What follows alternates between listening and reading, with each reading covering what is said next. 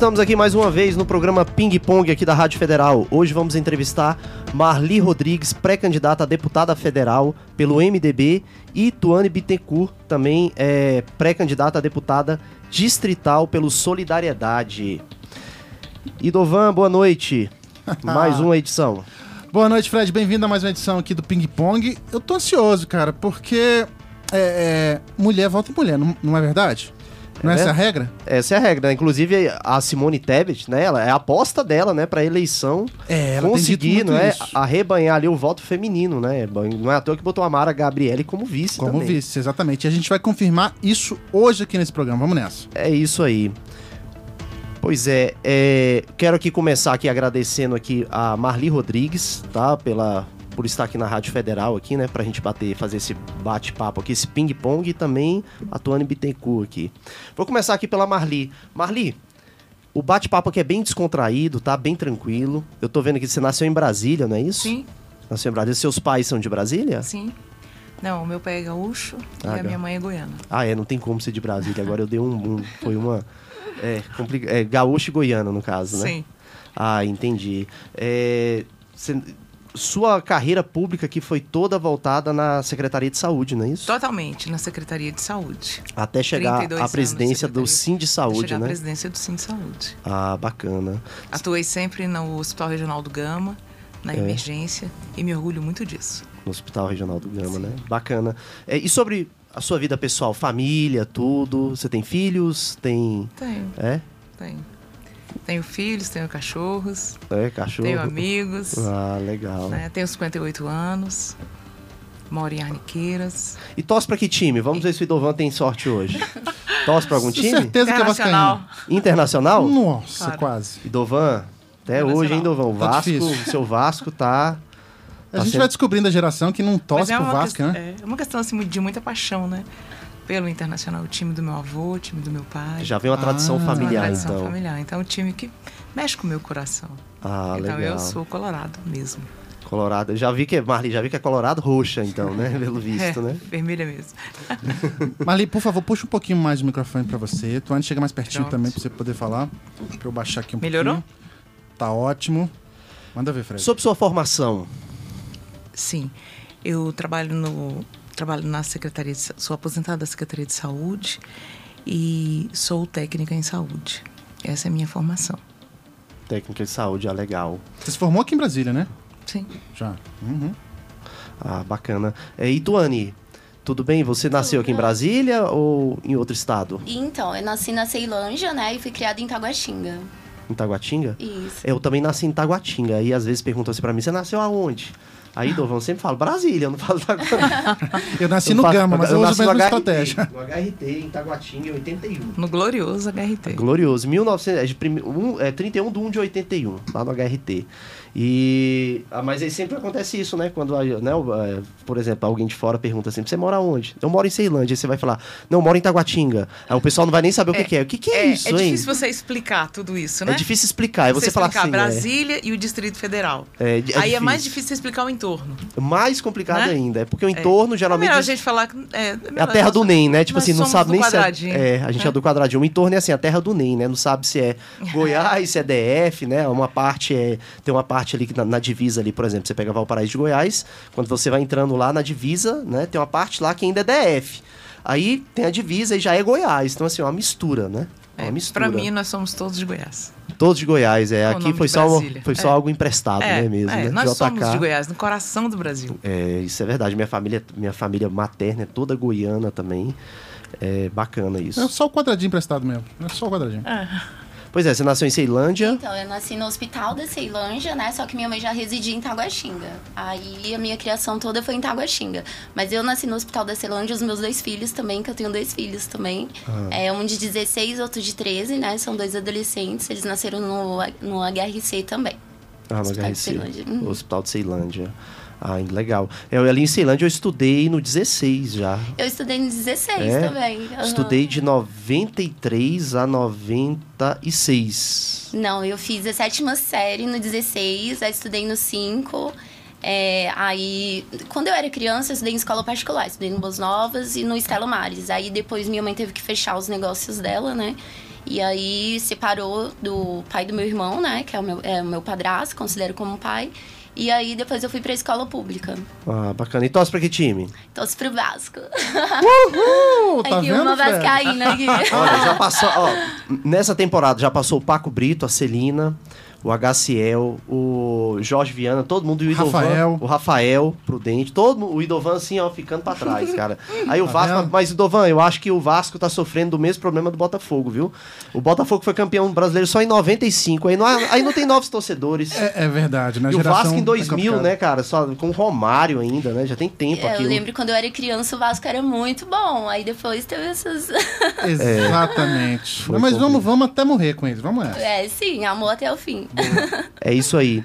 É, o partido de vocês, por exemplo, da Marli é o MDB, não é Marli? Sim, é o MDB. MDB, o seu Solidariedade, né? Isso. né? Inclusive o Solidariedade embar- é, entrou, no, entrou na chapa da... Na do- base. na, na base do Ibanês recentemente, não é isso? Isso, fechamos os majori- os majoritários agora recentes. Tá, e vocês Tava meio que na dúvida ainda, né? Aí teve as conversas e tudo, aí fechamos com o Ibanês. fecharam com o Ibanês, então, Isso. né? Ah, bacana. Pois é, é, eu quero entrar aqui, um, então, em um ponto sobre a política voltada para as mulheres, tá? E a gente sabe aí que durante a pandemia, né, tivemos aí vários problemas, né, de agressões, né, de feminicídio nessa área. Foi é, é um período, foi um período contur- conturbado, né? E ainda continua sendo, mas assim, naquele período, na- naquele período ali de 2020, onde teve lockdown, né, no mês de março, 2021, por incrível que pareça, 2021 foi em março também, né, o lockdown. Um ano depois, tivemos aí dois lockdowns aí de fechamento total, né? E durante esse período aí, houve um crescimento né, no feminicídio no país inteiro, né? Por conta desses lockdowns, né? Então, assim, é, eu queria saber de vocês duas é, quais são, assim, a- a- as visões né, que vocês têm para o combate ao feminicídio, começando pelo feminicídio. Marli Rodrigues. É. Pois é, Fred. Essa questão da agressão às mulheres, né, que foi evidenciada muito na pandemia, eu não acredito que aumentou. Eu ac- acho que nós ficamos sabendo, porque a, a agressão. Interessante isso aí É, mesmo. Nós ficamos sabendo, porque estavam todas as pessoas mais ligadas na comunicação, né? Então, as pessoas estavam é, com mais tempo de falar, com mais tempo de, de ler, com mais tempo, mesmo porque foi uma fuga, né? E então evidenciou-se as agressões às mulheres. E, e isso trouxe à luz, né? Veio à luz para todo mundo. O que, que nós vamos fazer? Então, todo mundo tem uma ideia, é, leis para combater o, fe- o feminicídio, é, políticas sociais. Eu acredito em todas elas. Todas as iniciativas que se colocam no nosso, no- aqui em Brasília, ou no Brasil, ou no mundo, eu acho que são válidas, mas existe uma iniciativa que as mulheres precisam entender. Mulher respeitada é mulher empoderada. Se você não empodera, sabe, é, a quem você pertence, e aqui no caso nós estamos falando das mulheres, nós vamos apanhar, nós vamos sofrer, nós vamos ser abusadas, ser violentadas e nós vamos morrer se nós não nos empoderarmos. Então nós precisamos enxergar isso. O mundo é machista. O Brasil é machista. Concordo. As famílias são machistas. Isso é uma realidade. Então, acredito nas, nos movimentos, nas passeatas, nos debates, é, mas se não empoderar, não adianta. Mulher, ela tem que estar empoderada para ela ser respeitada. É assim com todas as pessoas. E os homens só são hoje os machistas que são porque eles abusaram do poder que têm. Né? E eu não concordo muito que mulher vota em mulher só, não. Homem vota em mulher também. Vota. Mulher vota em mulher e homem vota em mulher. Porque o homem confia. O homem, ele confia é, na sabedoria da mulher, na sensibilidade da mulher, na forma que a mulher dirige, né? É tudo na nossa vida. Então, o que, que a pandemia trouxe? A pandemia trouxe a informação do que já existe. Imagina quantas pessoas sofreram e sofrem e não têm acesso à informação. E muitas que têm acesso à informação, elas não têm, as mulheres não têm a coragem de denunciar, não têm a coragem de dar o primeiro passo, de tanto sofrimento. Essa pauta é uma pauta bem extensa que nós podemos debater assim horas, né? Muitas mulheres elas têm, elas têm é, vivem a situação, mas elas não têm a coragem de denunciar. Elas não têm a coragem de romper, de dar o primeiro passo. E aí é muito importante o Estado.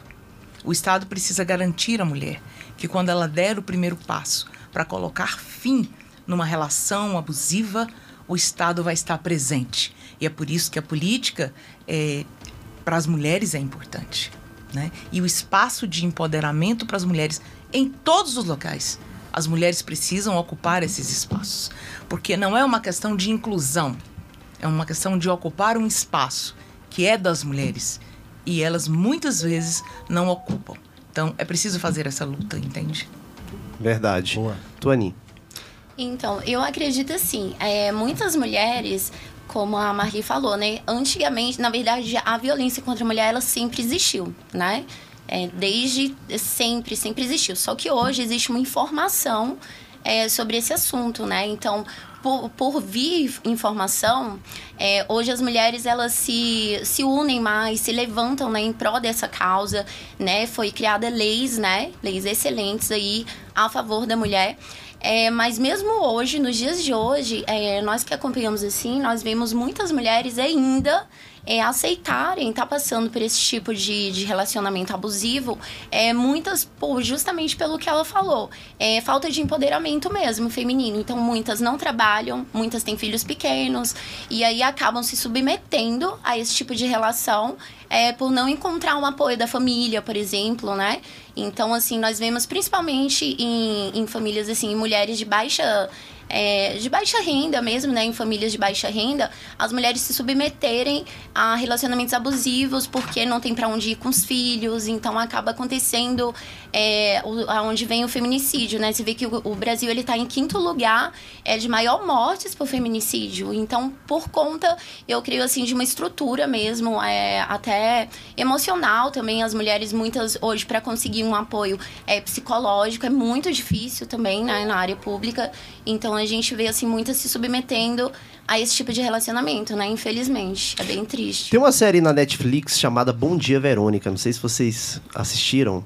Bem lá retrata sobre isso, né? Sobre como, por exemplo, uma mulher que é colocada dentro de casa, ela é casada com, acho que é sargento da polícia militar e ele pratica né, o, o, o, feminicídio né, com ela, né? Faz agressões morais, tudo, obriga ela a não sair de casa, obriga ela a fazer coisas assim absurdas, né? Absurdas mesmo. E sempre quando acabava um episódio, eles botavam lá o disque denúncia, né? Tal, denuncie tudo, incentivando, né? É, eu vejo que essa questão do feminicídio é infelizmente, por conta da cultura do machismo, aquilo que a Marli disse, tá? É, tem muitas mulheres que acabam se sujeitando, entendeu? A essa Sim. questão de, de ficarem dentro de casa só, sabe? De não terem, de não voarem, né? Uhum. Porque eu acho que a mulher tem que voar. O homem não voa, a mulher também tem que voar. Sim. O homem não tem capacidade de, de buscar coisas melhores, a mulher também. Então, é, eu acho que essa cultura do machismo ali dos anos 70, 60, 70, 80 para cá, acabou é, estourando agora, tá? E o feminicídio, é, né, durante a pandemia, veio com tudo, né? Só que é aquilo, né? Como a Marli disse, é verdade. A gente ficou sabendo agora, mas é algo que acontece silenciosamente. Sim. Todos os dias. Todos os dias no país. E não é só com mulheres que não estão trabalhando, mulheres que não têm formação, que não têm salário. Não é isso muitas mulheres que têm formação, que têm salário, que têm trabalho, também passam por um relacionamento abusivo e não têm ainda a coragem de dar o primeiro passo, entendeu? Por de várias questões. Né? Talvez, várias é, questões. talvez é aquela questão, eu, eu, eu acho mais por, tipo assim, um cativeiro emocional, né? A isso. pessoa, porque a gente sabe, a pessoa que faz isso, o homem que faz isso, ele, ele sabe como manipular, né? Ele sabe, ele utiliza, ele, ele é dissimulado, né? Uma pessoa dissimulada, até psicopata, né? Ele sabe Com como manipular, a sabe? Situação. A, a situação uhum. e manter a pessoa cativa, né? Num cativeiro emocional e sentimental. E acontece muito de muitos ainda transmitirem, assim, pra mulher, fazer com que a mulher acredite que ela foi culpada pelaquela situação. Então, assim, eu converso com muitas mulheres que já passaram, é, já passaram, né? Isso, ou até passam ainda. E muitas elas sentem é, realmente, ah, mas eu fiz isso. Isso não é real. Então, os homens, eles conseguem manipular realmente aquela situação e as mulheres acreditam que ela foi culpada pelo aquilo tá acontecendo, né? Infelizmente. É, mas é importante lembrar que uma situação de abuso, né, uma situação é, de feminicídio, ela não acontece de uma hora para outra. Uhum. Ninguém, sabe, É, não tem é um verdade. homem que mata uma mulher de uma hora para outra. Ele era bonzinho e de repente matou. É algo gradual, Não, né? É algo gradual, mas ele tem que ser percebido. Por isso a importância de orientar os filhos, orientar as meninas, mas também orientar os meninos. Também. Também, é porque não dá importante, para você para você educar somente a parte feminina. Você também tem que orientar os meninos, né, e dar a eles limites e conhecimento de quem são eles e quem são as mulheres, né? Porque um péssimo marido, certamente, foi um péssimo filho, É. entende? Exato. e, e- e um péssimo colega, né? Um, um péssimo marido, um ma- um marido agressivo, ele não, ele não tem ali um personagem que ele, que ele incorpora quando ele entra dentro de casa. Né? Um homem violento, ele esconde a sua violência né? de alguém, mas ele não esconde de todo mundo. Então a mãe percebe, os tios percebem, os professores percebem. Então essa conscientização, desde quando a criança ela, ela ainda é uma criança, você tem que fazer sempre sempre para que esse processo de machismo ele seja interrompido na raiz e as mulheres entenderem que elas têm direitos, que elas são é, pessoas que têm que ser respeitadas, sabe? É, não temidas, mas respeitadas no seu direito. E isso são políticas públicas que precisam ser cada dia mais, né? é, acredito, é, divulgadas, exercitadas, mas é importante a gente falar sobre o empoderamento da mulher em todos os lugares. É verdade. Inclusive, é, você tocou num ponto importante, Marli, sobre essa questão aí do, de ensinar os filhos também, porque tem muito menino que vê o pai machista e tudo e começa a crescer com a ideia de que mulher é objeto. Aí já Sim. começa por aí, né? Sim, já começa na primeira exatamente. infância já, ouvindo né, algum comentário do pai, não é? Ali e tudo. E aí já começa aí. Aquele, aquele, aquele velho, aquela velha, aquele velho assunto de antes, aquela mania que os antigos tinham, né? Ah, vou levar meu filho pra perder a virgindade num, num cabaré e tal. E aí, ou seja, ele começa a achar assim, ah, né? Já, já cresce vê com a isso mulher como um objeto. como objeto, né? já começa a ver Exatamente. como, como, como objeto, né? Antigamente tinha muito disso, né? Aham, Os anti, sim. né? O pessoal fazia isso antes. Então aí já começa a ver a mulher como objeto e tudo. Então tem que ter mesmo essa. é, é, essa Educação. política educacional, né? Sim. Com os, com os meninos também, né? Com as crianças, né? Os rapazes, para que eles é, cresçam, né? Tendo outra visão da mulher. Exatamente. Eu não sei se vocês assistiram ainda, quero assistir, tá na HBO Max, aquela é, Pacto Brutal, o assassinato da Daniela Pérez. Não sei se vocês chegaram a assistir. Não, Você assistiu, Idovan? Vi, vi. Aquilo ali a gente já tira por aí também. Por exemplo, quando a Daniela Pérez morreu, eu achei interessante que na época, né, não tinha celular, não tinha computador ainda no Brasil. Até tinha, mas era só em ministério, né? Só, só em órgão público. E era... Mas não tinha internet, né?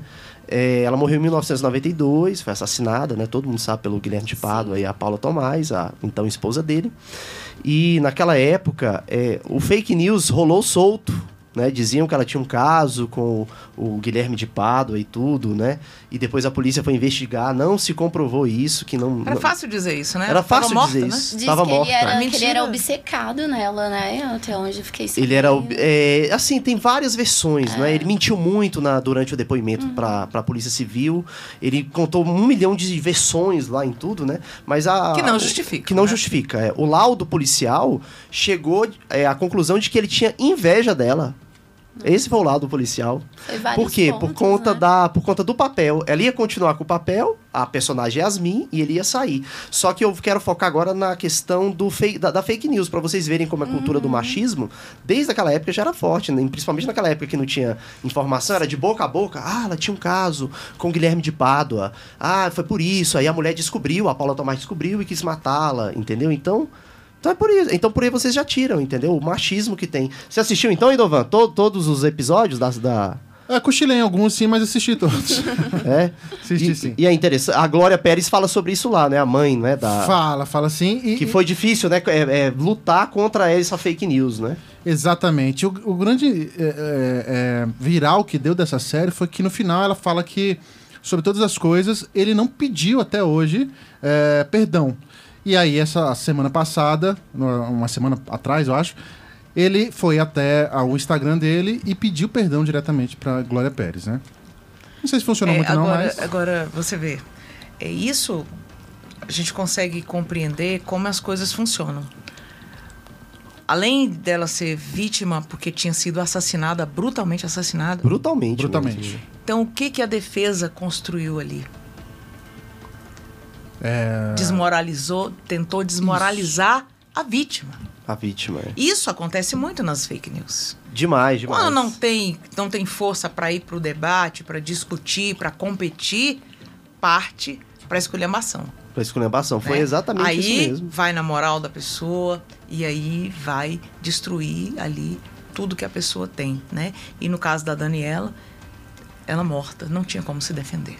E foi até importante você tocar nesse assunto, porque assim, é, esse caso foi um caso que virou repercussão, né? Mas quantos casos acontecem é, que ficam em oculto? Saiu no mesmo? New York Times na época, saiu lá fora. Foi alguma coisa tão chocante que lá fora teve repercussão. Sim, e assim, acontece muito de muitos casos. Hoje em dia, ah, por conta de uma fofoca, o marido vai lá e a- a- acontece até hoje, faz o feminicídio, né, contra uma mulher, sem nem saber de fato também se foi verdade. Mas essa é a cultura que vocês citaram, do Sim, machismo, a cultura que já está exatamente. É enraizada. como se fosse verdade algo, isso dá direito de alguém matar o outro? Não. Exatamente. É, mesmo Nada se fosse justifica, verdade- Nada tem né? a ver, né? Nada, na- nada Estamos falando do justifica. direito à vida, né? É. Exatamente. E assim, é isso, essa sua fala me lembrou aqui é, um filme também que eu assisti ainda quando garota, que alguém reclama que a- uma filha estava apanhando do, do marido e reclama para a mãe que ele batia. E a mãe pergunta: o que você fez para ele? Não existe justificativa para a mulher apanhar. Não existe. Não existe. E muitas vezes, e aí as fake news, elas têm esse, esse poder né, de manipulação como se fosse justificar. Sim. Né? E, e isso as mulheres pensavam é, isso há muito tempo, mas ainda existem pessoas que acreditam nisso, entende? Que, que as mulheres elas estão ali no poder do homem e que a depender do que ela faça, ela está justificado o que aconteceu. E o é problema é que hoje, até hoje, a maioria das vítimas ainda justifica, como eu estava falando antes. Ah, mas ele fez isso porque eu fiz isso. Ainda defendem, né? As próprias É, vítimas é acontece muito. É.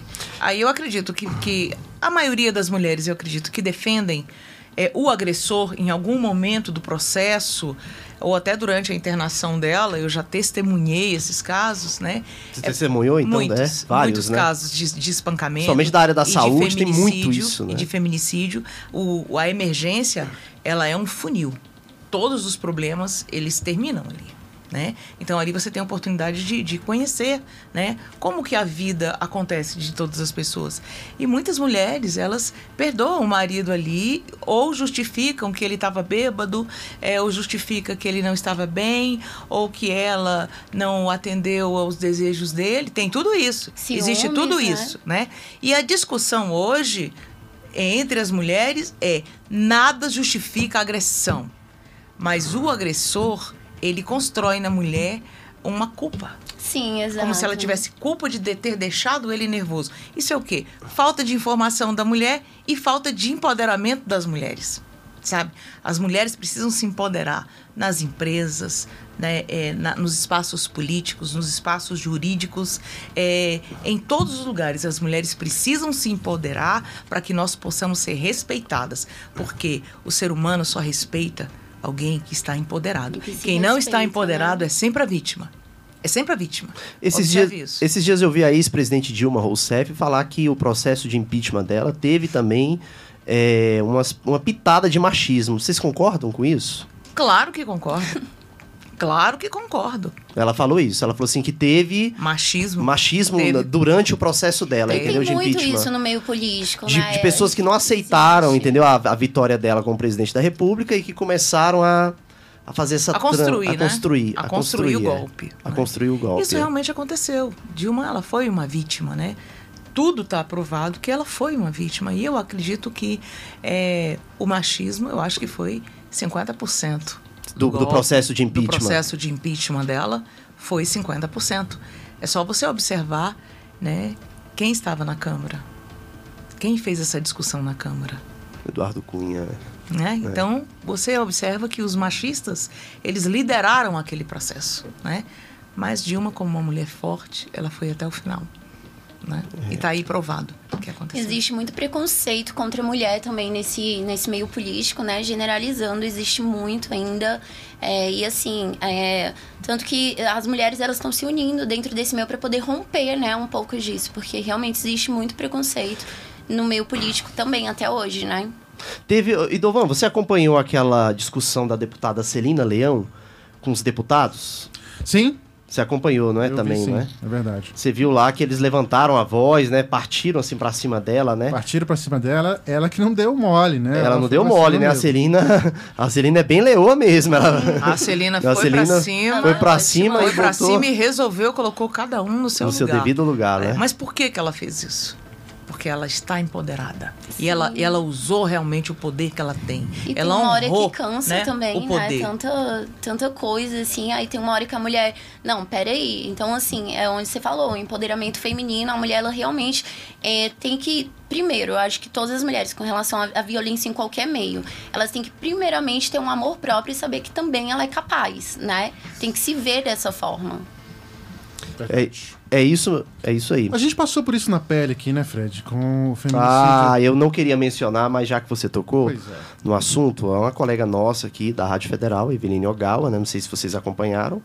Foi ano passado, né, Idovan? Foi 20? Foi a, 2020. de- a março, abril. Março, abril, já tem é. mais de um ano. Mais de um ano. Ela passou por um problema assim, né? Ela já, aliás, já tinha tempo, né, Idovan, que ela vinha tendo, né, esses problemas. Ela, ela postava umas frases enigmáticas lá no Instagram dela, não era? Tipo assim, ó, minha vida acabou, até mais, tchau. Uma vez ela postou isso, antes de ser assassinada. Aí quando eu vi isso, eu saí, eu tipo falei, uai, o que, que houve, gente? Será que ela tá cometendo suicídio? Tinha, tinha assim, quatro minutos que ela tinha postado. Nossa. Eu acho que eu entrei em contato contigo, não foi, Dovan? Foi comigo. Foi contigo, que eu entrei, isso foi lá em 2020, né, 19, acho, não, 2019. Eu lembro- 2019, isso. 2019, eu me lembro até hoje, é. Eu entra, entrei em contato contigo, aí você parece que entrou pro Alan, né? O Alan, né? Que é o é, jornalista É, eu esportivo. não consegui falar com ela, então falei com, com o Alan, mas ele também não estava sabendo do que Ela sofreu, ela, ela foi assassinada, tá? Pelo seu companheiro, lá em Samambaia, né? Tudo. E assim, mas os sinais já eram emitidos. É, isso é um processo. Só que a vítima, ela tem que entender no primeiro sinal. Já- no, prime- já- no primeiro opa. sinal. E que nem sempre esse sinal é uma regra, né? Nem sempre é uma regra. Claro que você não vai viver né, numa loucura de achar que tudo é perseguição. Mas existem, existem os sinais né, de controle que o homem dá, as crises que ele dá. Né? E a mulher precisa entender isso, mas é o tal negócio. O Estado precisa estar presente. Ela tem que confiar. E ela precisa de ter acesso à informação? Não. A informação precisa chegar nela por todos os veículos, de forma que ela seja impactada né, sobre os seus direitos. E se eu fizer isso, e se eu me separar, e se eu denunciar? Porque a maioria das vítimas tem medo de denunciar. Porque o, o, o agressor, ele se coloca como o Superman. Eu acho que no caso da Eveline, Dovan, é até um pouco chato né, a gente comentar isso aqui, mas eu acho que era tipo um cativeiro emocional mesmo, né? Que ele, ele Exato, fez, né? ela, ela era bastante dependente emocionalmente dele. emocionalmente dele, é bastante dependente, um rapaz mais jovem, tá, do que ela, tudo. Então, assim, foi morta brutalmente de, né, Idovan, uma coisa assim inexplicável, né? Inexplicável. Um fio de, de telefone, né? é, Enforcada. com um fio de telefone. Nossa. E o que mais chateia a gente, que está de fora, Saiu por em toda a exemplo, imprensa, a mídia local toda, to- Metrópolis, toda, tudo, Jornal toda. Correio, na época, o que chateia... Não, o, o fato da, de, da gente saber e depois do acontecido a gente ficar se punindo porque é, a gente poderia ter feito alguma coisa, ter, ter tentado ajudar, ter tentado evitar, é um sentimento de, de impotência também. É, é triste, É, mas... como a Marli falou, né? Assim, observar os primeiros sinais. Porque o primeiro grito, né? O primeiro, o primeiro tapa, a primeira explosão que a pessoa dá, isso aí tudo Primeiro já são empurrão. os primeiros sinais, né? O primeiro empurrão. É, grito principalmente, porque ali a pessoa gritar... Claro que não necessariamente pode ser que ele vai che chegar né, ao fato de, de uma agressão física, mas é um dos primeiros sinais do descontrole já emocional da pessoa, né? Então, fez alguma coisa errada? Vamos sentar, vamos conversar. Então, assim, se a pessoa já teve um descontrole emocional, já é um caso da mulher já começar a prestar atenção. Não, peraí, gritou comigo a primeira vez, vou esperar a segunda. E aí já perceber já os É, às, ve- às- ve- sinais. às vezes é até natural, sabe por quê? Às vezes a mulher tá de cabeça cheia, o homem também, e aí acabam tendo aquela discussão de marido e mulher. Mas isso que você falou é importante. É. A continuidade disso. Isso, aí pre e se prestando for uma coisa. atenção. con- é, e prestando Isso. atenção. Se for uma coisa, um processo contínuo, Isso. meu amigo. E avançado, né? Abre o olho, entendeu? Sim. Porque aí, né, pro próximo passo, próximo É, degrau. aí um empurrão, né? Já dá um, um empurrão, empurrão, depois um tapa, um tapa, e aí vai vai, vai, É, vai a conseguindo. questão, evoluindo. é, a questão é, é- é a mulher mesmo, ela ser, ela ser orientada, ela ser educada, ela saber quem ela é, né? É, não no, do quem ela é no sentido de ter, mas da pessoa que ela é, o valor que ela tem, né? Isso é preciso a pessoa saber disso para ela no, na primeira tentativa ela já barrar e dar limite a isso, né? Porque por exemplo, é um grito é normal, eu não acho. Eu não acho. Uhum. Não admito isso de jeito nenhum. A relação ela tem que ser respeitosa, porque senão começa a gritar e você acha que isso é normal, né? E a gente já viu relatos assim que começou e depois continuou, né? É difícil. Ah, o re- O relacionamento é algo difícil, né? É algo muito particular, mas uma coisa a gente não pode aceitar, sabe? Não é, é não é aceitar só o feminicídio. Nós não podemos aceitar a agressão, a humilhação, entende?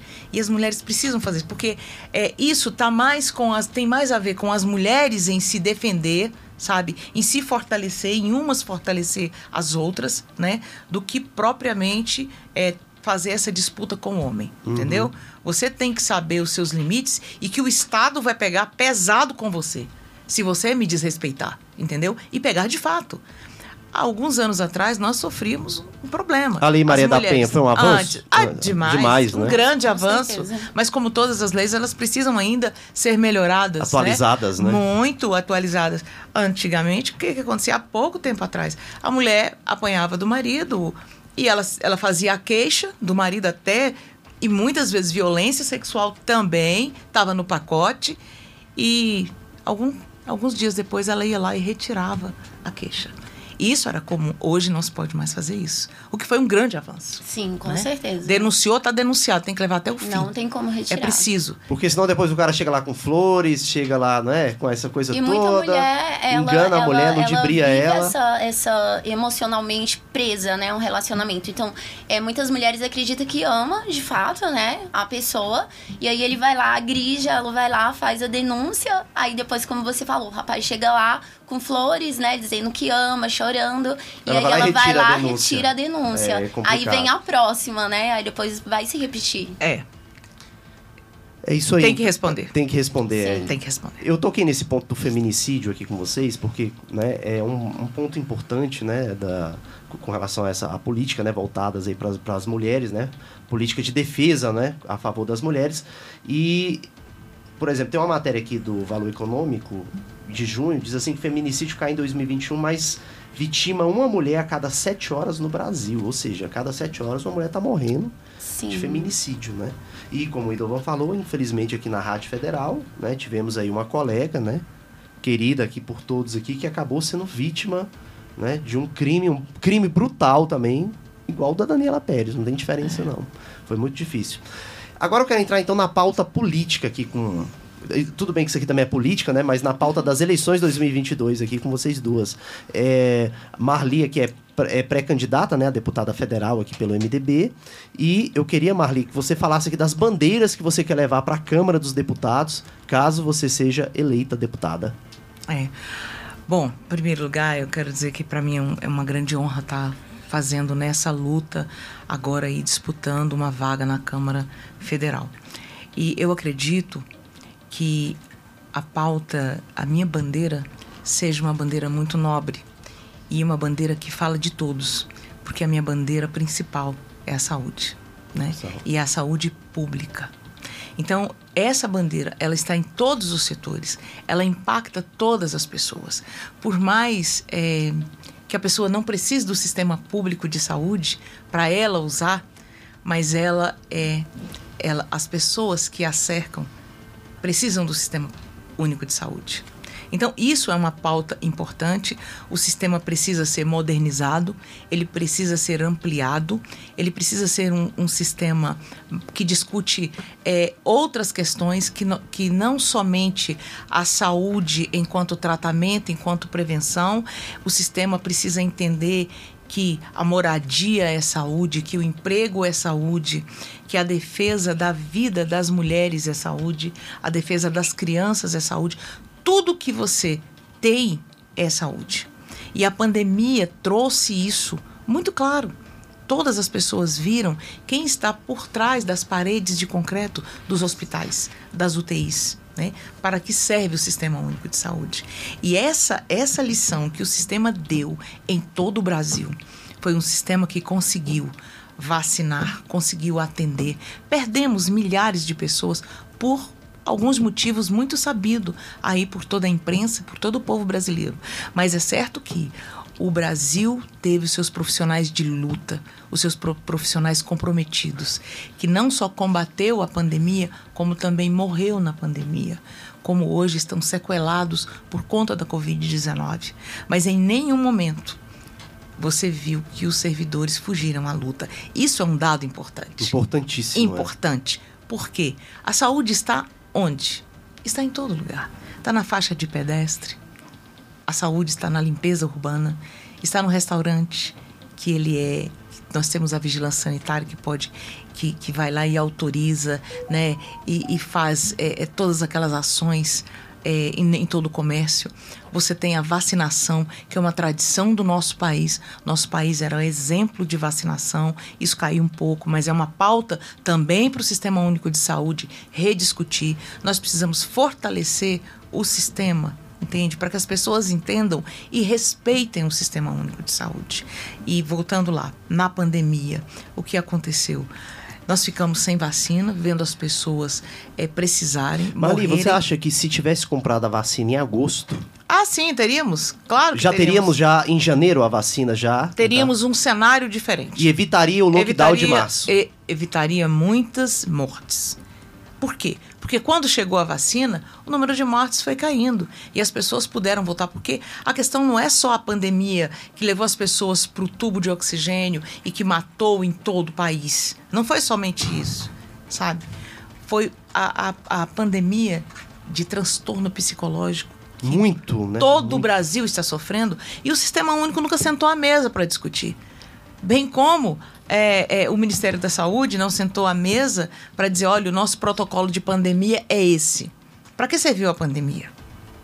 Nós perdemos muito, nós ganhamos é, muito conhecimento na pandemia, mas nós precisamos ter um protocolo, nós precisamos ter o nosso sistema único de saúde mais respeitado em todo o país, os profissionais mais valorizados e as pessoas se sentirem melhor, sentirem que elas podem entrar no sistema, elas terem uma, um melhor acolhimento. Hoje no Brasil, você tem muitas queixas sobre os hospitais públicos e essas queixas elas precisam ser avaliadas, entende? Verdade. Elas precisam ser avaliadas porque no Brasil, é, no mundo, o paciente precisa ser visto da seguinte maneira: o paciente tem uma dor. Eu não posso medir o tamanho da sua dor. Como você tem, por exemplo, é, quando você chega ao hospital, você passa por uma triagem. Ali é uma avaliação da sua dor. Uma dor de dente pode não ser grande para o outro que está te avaliando. Mas se for em você, vai doer para caramba. Uhum. E aí não dá para colocar uma pulseira verde em você. Você precisa de atendimento, entende? Então, o que o sistema único precisa mais? Precisa ser fortalecido. Já mostrou a que veio. Já disse que nós colocamos vacina no braço das pessoas que moram na cidade, mas as lanchas foram para os rios é, encontrar as comunidades ribeirinhos e os índios e os quilombolas para poder vacinar todo o povo brasileiro. Entende? Esse, essa é a força do Sistema Único de Saúde, que foi construída por pessoas que entendem do sistema. Mas o tempo passou e nós precisamos fortalecer esse sistema e modernizar esse sistema. Até porque, ele foi instituído em 90, e 90 não foi? 88. 88, 88. desculpa, 88 ele foi Isso, instituído, foi né, instituído, o sistema. Né? O, sistema, esse, o sistema único é o maior bem que o povo brasileiro ganhou, né? Mas ganhou com luta ganhou com luta, mas nós precisamos voltar às trincheiras para reconquistar um pouco mais de respeito com os pacientes, com as políticas de saúde pública do nosso Brasil. Por isso que eu acredito que na Câmara Federal eu tenho condições de fazer essa defesa para o povo, porque o povo ele precisa primeiro saber do seu direito. Não tem como você estar num país onde as mulheres não fazem mamografia com regularidade, não fazem a sua prevenção por falta de médico na unidade de norte a sul, do Iapoque ao Chuí. Nós não podemos mais admitir isso. Admitir que as nossas crianças elas fiquem sem vacina por uma questão ideológica ou não. O que importa é você proteger a criança. O sistema prevê isso, né? Fazer a prevenção das mulheres, dos homens, que esse tabu precisa ser, ser, ser quebrado. quebrado. Mas nós precisamos discutir uma outra questão, Fred, que ela está em Brasília, está em todo o Brasil. Nós começamos a ter uma população idosa uhum. e o sistema é. precisa é. estar pronto para receber essa população. Nós hoje falamos na deshospitalização, mas nós precisamos chamar as famílias para explicar como isso funciona. Nós falamos em cuidados paliativos daqueles que já estão doentes há muito tempo, estão com doenças terminais. Mas nós precisamos discutir isso com a população, entende? Essa cultura ela precisa ter uma inversão. Por isso é necessário investir na saúde, é, na atenção primária. É preciso investir na saúde, porque a saúde mostrou que ela é a base de absolutamente tudo. Sem saúde você não vai para lugar nenhum. E todos precisam do Sistema Único de Saúde. E essa defesa eu tenho absoluta certeza que eu consigo fazer na Câmara Federal. É isso aí. Tony, aí as suas principais bandeiras aí, caso seja eleita na Câmara Legislativa? Quais você então, pretende levar? Então, eu vou pegar o gancho aqui dela também, é, falando um pouquinho sobre a saúde, né? É, hoje nós vemos que a maioria dos hospitais públicos é, falta médico, né? Infelizmente, falta médico, falta atendimento. É, equipamentos também, né? Falta de leitos também de UTI. Então, assim, é, muitas pessoas acabaram a fa é, falecer mesmo, né? Vinha óbito é, nesses últimos anos para cá, justamente é, por falta de leitos na UTI, cardiologia, né? Então, nós vemos muito ca muitos casos. No Brasil. Isso. Inclusive, é, muitas pessoas mandam até mensagens também, né, lá no meu Instagram, falando muito disso também. Ah, acabou de acontecer isso em tal hospital. Então, assim, é, é um caso que realmente tem que é, ser visto com, com, olho, com um olhar assim, minucioso mesmo, né? A área da saúde é muito importante. Na verdade, é essencial, né, para toda a população. E infelizmente acontece muito óbito por falta de um atendimento correto, né? De uma certa forma, assim, é, por não haver. E na verdade, a culpa não é do, dos profissionais de saúde, né? Nós vemos que muitos deles, eles realmente eles tentam é, fazer o melhor deles, mas infelizmente falta um equipamento, falta um leito, não tem o que, o que ser feito, né? Então nós vemos assim que realmente precisa é, ter uma fiscalização mesmo da verba pública, né? De uma forma assim mais mais coerente mesmo, mais rígida mesmo, né? Para acabar com esses problemas. E uma das minhas principais bandeiras, assim, que eu defendo é a área da educação. Porque eu costumo dizer que o que é, nós plantamos hoje é o que nós vamos colher amanhã, né? Então nós vemos que, assim, eu, eu vejo a educação financeira como algo essencial dentro de uma escola. Eu acho que toda criança é, deveria. Eu, eu, na verdade, tem que ser incrementado, né? Educação financeira como uma matéria essencial dentro das escolas públicas. Por quê? Porque senão o caso eles vão se repetindo. Então, por exemplo, o pai que nunca conseguiu é, né, ter uma profissão, ter algo, o filho vai acabar seguindo ali os passos do pai. Então, se for incrementado dentro das escolas públicas é, a educação financeira, eu creio que muitos dos problemas futuros eles vão ser resolvidos, né? Então, acho que é, é essencial dentro da, da educação cursos profissionalizantes também, né, para os adolescentes de baixa renda. Eu creio que tem que, tem que ser, tem que ter. É, até para aquela criança ali ela ter uma profissão, ser encaminhado para o mercado de trabalho já diretamente. Eu creio que se for feito é, uma lei que pegasse todos os empresários grandes, né, é, e fizesse ali uma cota, um, um percentual mesmo, dentro de cada empresa, para acolher esses jovens que fossem se formando dentro desses, desses cursos profissionalizantes, colocasse nas cidades é, de baixa renda, né, as cidades menos favorecidas, eu creio realmente que, que melhoraria assim, muito uma visão assim, do futuro mesmo, né? eu creio que seria bem importante. Então são as bandeiras que você pretende levar em caso, caso eleita a, na Câmara Legislativa. Isso, principalmente a educação, né, a saúde e também a, a mulher, né, o caso assim de realmente ajudar as mulheres, é, as crianças também que são vítimas também de estupro, que existe muito de abusos, né. Então nós vimos aí que foi é, teve um caso de se eu não me engano, eu até li isso uns dias desses para trás mas se eu não me engano, acho que a cada 10 minutos é, tem uma vítima, algo assim, de estupro. E a maioria são meninas abaixo de 14 anos, né? Isso os casos registrados, fora os que não são registrados. Então eu creio que é, algo tem que ser feito, né? A gente não pode, ah, porque não é comigo, eu vou fechar os olhos e fingir que não tá acontecendo nada. Eu creio que isso é, é uma causa, assim, que todos têm que realmente defender, né? Porque são as nossas crianças.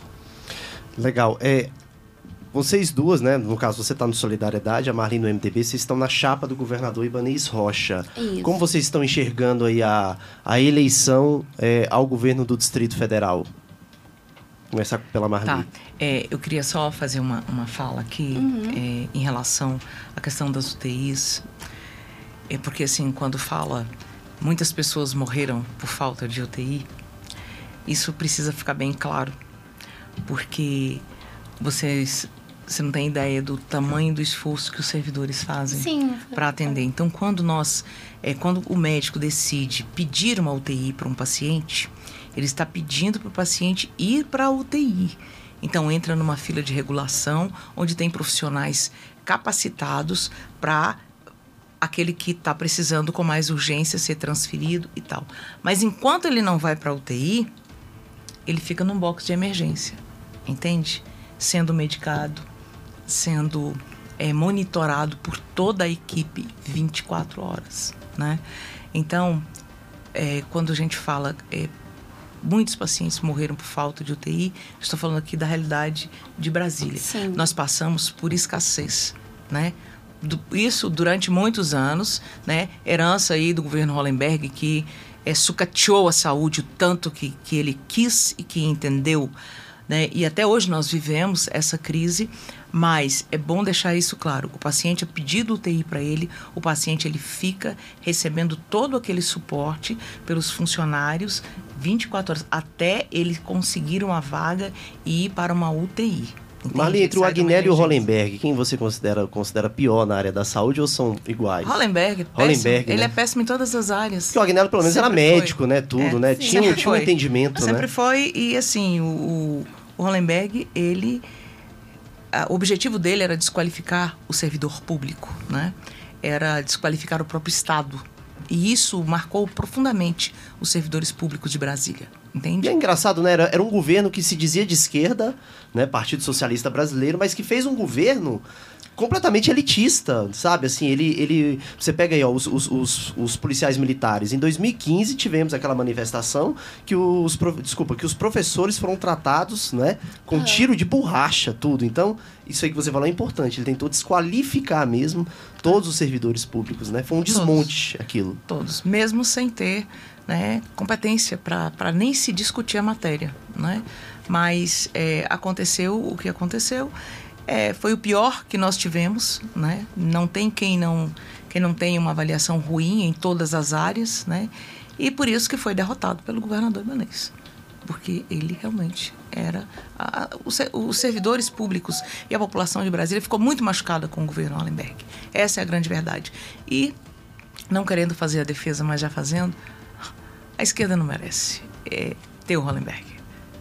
Hollenberg é uma vergonha. Como, é? é uma vergonha para qualquer partido, entendeu? Que represente o povo.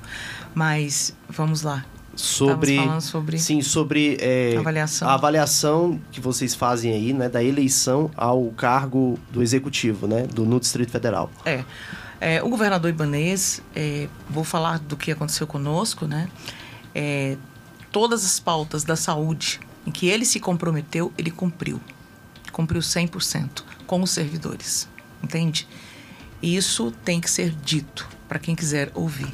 Muito contrário do que foi feito pelo governo anterior, ele cumpriu, pagou os calotes tantos que o Hollenberg deu nos servidores, né? Mas tem um, um, uma coisa especial aí. Na pandemia. Porque não contávamos com a pandemia. Né? O governador Ibanez tinha o projeto dele de governo, né? Mas a pandemia atravessou pelo meio como se fosse um furacão. E mesmo assim ele teve que fazer a gestão da, da saúde, a gestão do salário das pessoas, do emprego das pessoas, para nós em meio à pandemia, pagou a nossa última parcela da gata que ele tinha, que o Hollenberg tinha aplicado o calote, e agora recentemente pagou as outras quatro horas que devia e modernizou a nossa, a nossa, a nossa carreira. E também implementou o nosso plano de saúde tão sonhado pelo servidor. Então, assim, o que que nós, o que que eu entendo é, do governo ibanês? Foi um governo presente, um governo que faz o social. Vou dar um exemplo para você aqui Vamos falar aqui do auxílio gás, do botijão de gás, que aumentou muito. Muitas famílias hoje recebem muito mais do que no passado. O que, que significa um botijão de gás?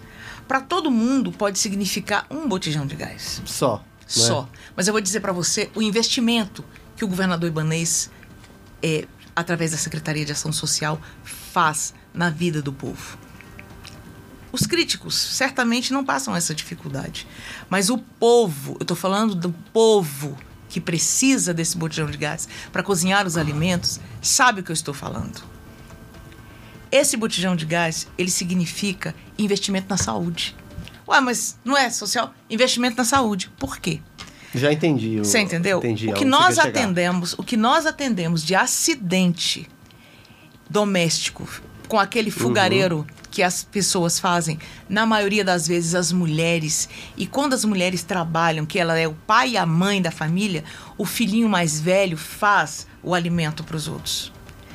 Um plantão, eu recebi uma criança que ela teve esse acidente, aquilo virou em cima dela e pegou fogo no rosto, no pescoço e no mamilo. E o mamilo se desprendeu. Sabe o que é isso?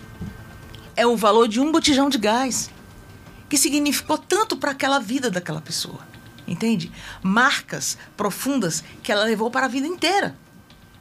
Imagine o tamanho dela, dela, com 15 anos, com 20 anos, ter aquela deformação. E a despesa para o sistema único, que vai tratar a queimadura, o efeito da queimadura psicológico, é aí que entra a cirurgia a saúde, reparadora, é. aí onde entra a saúde. Eu estou falando de um botijão de gás que pode significar muito Uma na vida, vida, até, né? na vida de milhares de pessoas. Então, às vezes as pessoas olham um programa social, ai, não, o programa social é muita coisa, nós precisamos melhorar o programa social para atender o nosso povo, atender quem mais precisa, aprender quem tem fome, atender quem tem, quem tem sede, atender aquelas pessoas que precisam do Estado. Então, eu estou falando aqui de um botijão de gás. Então, o, o governo Olha a diferença que faz. A é. diferença que faz na vida de uma pessoa, é. né? Eu estou falando também do valor nutricional. Não adianta você colocar uma criança na escola se ele não tem alimento. Uma criança subnutrida não vai aprender nunca. Nunca. E isso o Estado precisa entender. E o governo ibanês, ele deu um exemplo no social. Existem as críticas, claro, e precisam existir. Porque nós vivemos numa democracia. Sim. E essa é a beleza da democracia. Né? Então, a minha avaliação do governo ibanês é uma avaliação de um governo que está presente com o seu povo, está presente com os empresários, está presente com os servidores públicos. Precisamos fazer mais? Precisa fazer mais. Precisamos fazer mais e melhor sempre. Para sempre a nossa melhora. Porque tudo sempre pode melhorar. Mas a minha avaliação do governador Ibanês é que o governador Ibanês vai para a reeleição com uma grande moral, vai para a reeleição com, com é, entregas importantes para a população Entende? Destravou muita obra, né? Destravou as obras. Na pandemia gerou emprego. Gerou emprego. Qual o, o grande problema do nosso país? Emprego.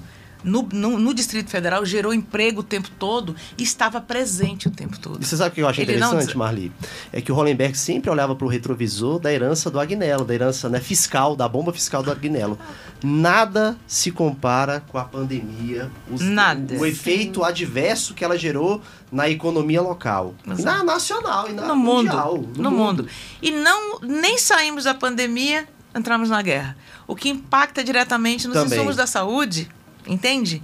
Então assim, o governador Ibanês, com tudo isso, fez a gestão, cuidou do povo, entende? Cuidou do servidor, cuidou da nossa cidade. Nossa cidade está uma cidade linda, está cuidada. Precisa cuidar de mais áreas? Precisa, e é por isso que ele vai ganhar a próxima eleição. Então, a minha avaliação do governo ibanês é uma avaliação bastante positiva, da sua equipe, uma avaliação bastante positiva. O governador ibanês enfrenta os problemas de frente, trata as críticas é, como um governador deve tratar, sabe? Com educação, com compreensão, sabe? Ele cede quando tem que ceder, quando tem que puxar, ele puxa, sabe? E eu, sinceramente, é, o governo ibanês, para mim, ele vai para a reeleição com muitos pontos positivos e tem o meu apoio, com certeza. E é por isso que eu estou no MDB. Isso aí. Tuane, E, Então, eu acredito também, né, que ele venha para reeleição. Assim, na verdade, eu tô fazendo a minha pré-campanha baseada em muitas pautas é, negativas, né? Só que é como nós falamos aqui, ele já pegou o governo com várias né, pautas negativas que vieram de outros governos. Então, assim, eu acredito que ele fez um ótimo governo, né, de quando ele pegou pra cá, tentou resolver muitas coisas é, com relação é, à área da saúde, educação, várias, vários tópicos. Existe sim, né, como melhorar, inclusive a- as propostas dele, né, tá muito boa, muito favorável. E eu creio que ele consiga, sim, se reeleger. É, vai ser um tabu, né, ser quebrado, né? Desde 2002, né, um- nenhum governador foi reeleito em Brasília. Mas também a gente tem que ver uma coisa, Marli, Tuane. É, quem disputou a reeleição em Brasília? O Arruda não disputou. Quem foi que disputou? Só Agnello e Hollenberg. Foram os únicos que disputaram reeleição no Distrito Federal. Então, assim, fo- é, foram 20 anos, só que só eles que disputaram dos últimos 20 anos pra Sim. cá. E o único reeleito foi Joaquim Roriz, né? Em 2002. Mas eu acho que na política, como diz Tancredo Neves, até boi voa. Né? Política é fotografia do momento. A gente não pode criar um tabu que existe desde 2002, né? Trazer para 2022, sendo que, como eu falei, só dois governadores disputaram a reeleição: Agnello Queiroz e Rodrigo Hollenberg. E a gente sabe que o último não tinha nem como ser reeleito, né? Pa- Passava longe, né? Brincadeira, ali, né? Era brincadeira, né? Brincadeira. E o Agnello, embora eu acho que o governo do Agnello foi melhor do que o do Hollenberg, na área de obras principalmente, temos aí o BRT, né, várias outras obras, é, eu acho que ele teve dificuldades, né, ali do meio do governo pro final, e Sim. isso aí acabou atrapalhando, sabe, um pouco os planos dele, né, né, aca- acabou atrapalhando, mas é, o, o governador ibanês agora vai ser o terceiro a, né, a disputar a reeleição. E só tivemos aí só dois que disputaram e que saí, não saíram com o governo bem avaliado. Então, é, é, eu- aqui, Marli, eu acho que se o Arruda fosse candidato em 2010, se não tivesse acontecido aquilo tudo, ele ganhava no primeiro turno na reeleição. Né? Primeiro ou segundo turno, não sei. É, a eleição tem a nossa avaliação, né, assim. Mas quando você vai pra rua, botar a cara no sol, fazer o debate com a população, os cenários, eles, eles não são assim tão quanto as pessoas falam, entendeu? Eu, para mim, o governador Ibanês, ele sabe jogar muito bem esse tabuleiro, né? E vai para essa eleição e vai ganhar essa eleição, né? Porque eu estou, estou pautada no resultado em que ele deu, na, de como ele vai ser avaliado, entende? Pela população, pelos servidores, né? Ele vai passar por esse crivo da, da urna, né? Mas eu, assim, eu acredito tanto no, no trabalho do governador Ibanês que é um, é um candidato que está pronto para competir com qualquer um que se colocar no caminho dele. Ele vai competir, vai competir com muita honra. É isso aí. É, já são já 21 horas e 15 minutos, e Dovan, eu vou fazer agora aquele, o famoso ping-pong aqui com elas, tá? Adoro essa parte. Vamos lá. tá? Eu Vou fazer aqui em uma frase só. Eu gostaria que vocês é, definissem. Vou começar aqui pela Marli. Mulher. Mulher. É o sentido. O sentido da vida é a mulher. Tuane. Força. Força, né? Machismo. Ultrapassado. Fora de moda. Mesma coisa, né? Em outras palavras. Saúde. Em primeiro lugar. Tudo. Em primeiro lugar, saúde. Deus. Absolutamente. Minha vida. Feminicídio. Coisa de gente atrasada. Injustiça. Servidor público. O braço do Estado. Trabalhador. Daniela Pérez. Vítima. Injustiçada. Educação. O berço. Primordial. É isso aí. Estive aqui entrevistando agora é, a pré-candidata a deputada federal, Marli Rodrigues, aqui, né, do MDB, a Câmara dos Deputados, e Tuane, também Bittencourt, né, para a Câmara Legislativa do DF, aqui do Solidariedade. Chegamos, mais, chegamos ao final de mais uma edição, Idovan. Show, Fred. Essa edição foi maravilhosa, assim. Por favor, traga mais mulheres. A gente quer. Sempre Falamos a- assuntos bons aqui, né? Porque, por exemplo, com a Exatamente. Marcela Passamani, a gente citou também sobre o valor da mulher, e tudo, mas a gente não tocou muito, né, Indovan, nesse tema do feminicídio. É verdade. É um tema que eu já queria ter colocado na mesa aqui, ainda mais, né? é, vocês que acompanham aí, né? Acompanharam, né? Durante esse é, o período mais crítico da pandemia, né? O que, o que ocasionou, né? Essa, o aumento do feminicídio no Brasil inteiro, né? Foi, Sim. foi E geral. aí a gente tem a benção da internet, né? Que trouxe uma comunicação Ah, rápida. é verdade, né? é Apesar das fake news, né? Que nós temos que combater, mas a, a internet, ela deu essa velocidade para a informação. É verdade. Não, e eu costumo dizer, Marli, que o celular hoje é um é uma redação, entendeu? Hoje a gente é isso aí. Hoje você quiser gravar um vídeo, você põe na internet, você põe no Instagram, você põe em tudo. E antigamente não tinha isso. Sim. E acontecia o feminicídio silencioso, né? Que era, antigamente era o silencioso. Por quê? Porque não tinha tanta divulgação, né? Não tinha como denunciar, assim, e tornar algo público também, né? Pra E algo que conscientizar acontece aqui, as né? pessoas. Chega tão longe, né? Atinge tantas pessoas. Tantas pessoas. É isso aí. Quero agradecer aqui, Marli, obrigado viu, por estar aqui. Eu que agradeço. Tá? E Tuane Muito também, obrigada. Fred, Espero honra ter aqui. chamá-las novamente aqui pro programa. Vou aguardar. Viu? Muito Sim, obrigada a você e muito obrigado pela audiência. Tá, já. Obrigado, gente. Viu? Brigadão. Idovan, Fred, te espero na próxima segunda para mais um ping-pong, fechou? fechado. É isso aí. Obrigado, gente. Quero agradecer aqui a todos os telespectadores aqui, aos ouvintes aqui que estão nos acompanhando. Boa. Até semana que vem.